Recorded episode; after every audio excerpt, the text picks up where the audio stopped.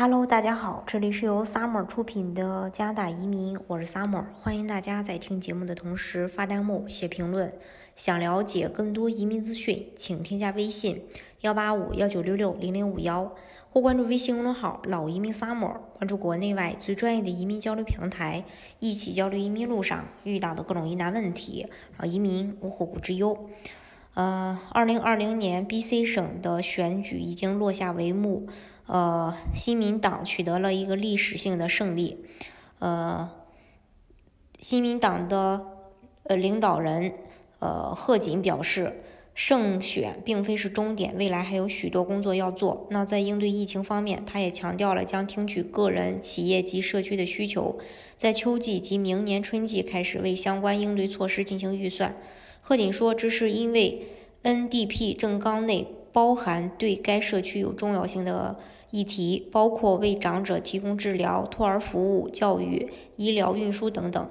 加拿大总理特鲁多特鲁多呢，今天也对 NDP 及贺锦胜选表示祝贺，同时表示期待与他合作对抗疫情。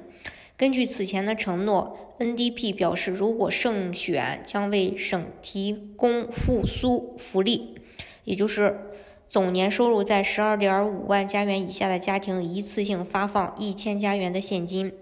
总年收入超过十二点五万加元，但不到十七点五万加元的家庭呢，也有钱拿，但金额会相应的减少。和资格的个人最多可以拿到五百加元，超过十七点五加元的家庭则不享受这项福利。贺锦也曾表示，他有意尽快召开省议会和引入法案，以落实其竞选承诺。其中首要项目之一是通过疫情，嗯，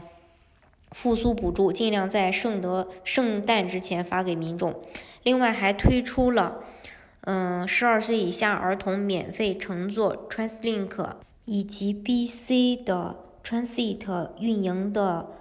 公交交通工具，向所有省民免费提供新冠疫苗，并新建一所医学院，租金回扣及冻结等一系列的新老承诺，将继续努力为本省造船厂争取加拿大的下一个极地破冰船项目，这将为本省创造一千四百个工作岗位。当然，移民 BC 省的方式呢有很多种。那这两年比较火的省提名项目当中的雇主担保移民，呃，也受到了大家的这个关注。有很多申请人通过这个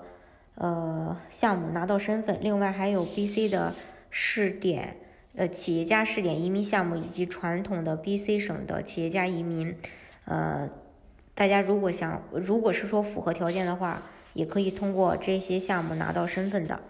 好，今天的节目呢就给大家分享到这里。如果大家想具体的了解加拿大的移民政策的话，欢迎大家添加我的微信幺八五幺九六六零零五幺，或关注微信公众号“老移民 summer”，关注国内外最专业的移民交流平台，一起交流移民路上遇到的各种疑难问题，让移民无后顾之忧。